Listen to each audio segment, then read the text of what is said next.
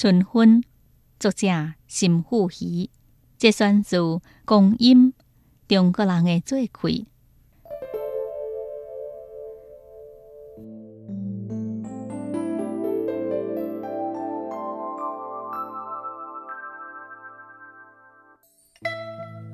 西港款的瀑布，一时时啊，为弯弯翘翘的河边飘忽开来，映射着困梦当中的承诺。树木拄拄啊，布出来又摇，也袂当甲村庄内边关家无相的厝也砍掉。一只乌色的大鸟，飞出来一条真水乌形，轻轻的落伫一个翘向天顶的厝基顶面。伊四过看了一番，仰起头，怪声叫着：“佳佳哥哥，佳佳哥哥！”一只亲像乌爱乌鸟，名叫做鹳鸟。伊伫春分的时阵来临，秋分的时阵离去。毋过，有人讲，伊其实就是鹰啊。鹰啊，也是一款奇异的鸟。伊只伫和睦人道的牛顶面作秀。任何甲婴仔受吓歹去的囡仔，拢会受到老爸严厉的责罚。夜半还牛何虎气，鸣雕正秋是春分。原鸟的鸣叫，河村内面早早都变甲无影。毋那是到正秋，也得个闭口卡入去潭内边在年熬。马仔伫的这一日也开始肥杂，得赶紧应肥。春分这一日，实在有太侪代志要做。大人真无用，囡仔要家己的任务。伊必须伫村内边找到一款叫做不增盖草，该在伫细盆内边，伫安公的指导下边，放伫厝顶顶面。囡仔勤心动作紧，只要毋是挑工热烧，都袂甲厝顶厝边弄塌落去。老人家这款草，又个叫做是盖黑草。讲伫春分即一日，客人厝顶会当消灾辟黑。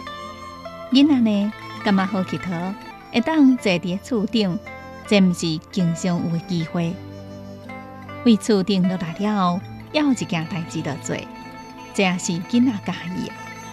老母早已经做好十几粒十八个圆，放伫个底下内边穿。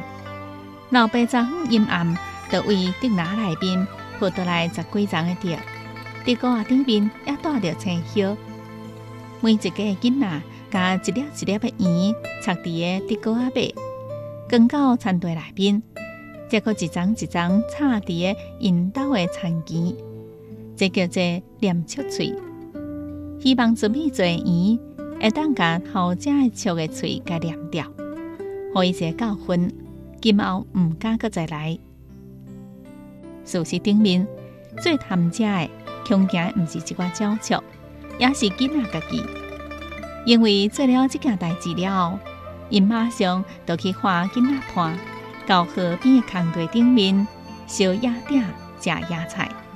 有人甲铁鼎挂来，有人放狗钓鱼，有人去摘茶叶，有人伫个河的斜坡顶面乌起灶台。更加侪人散散开来去挖野菜。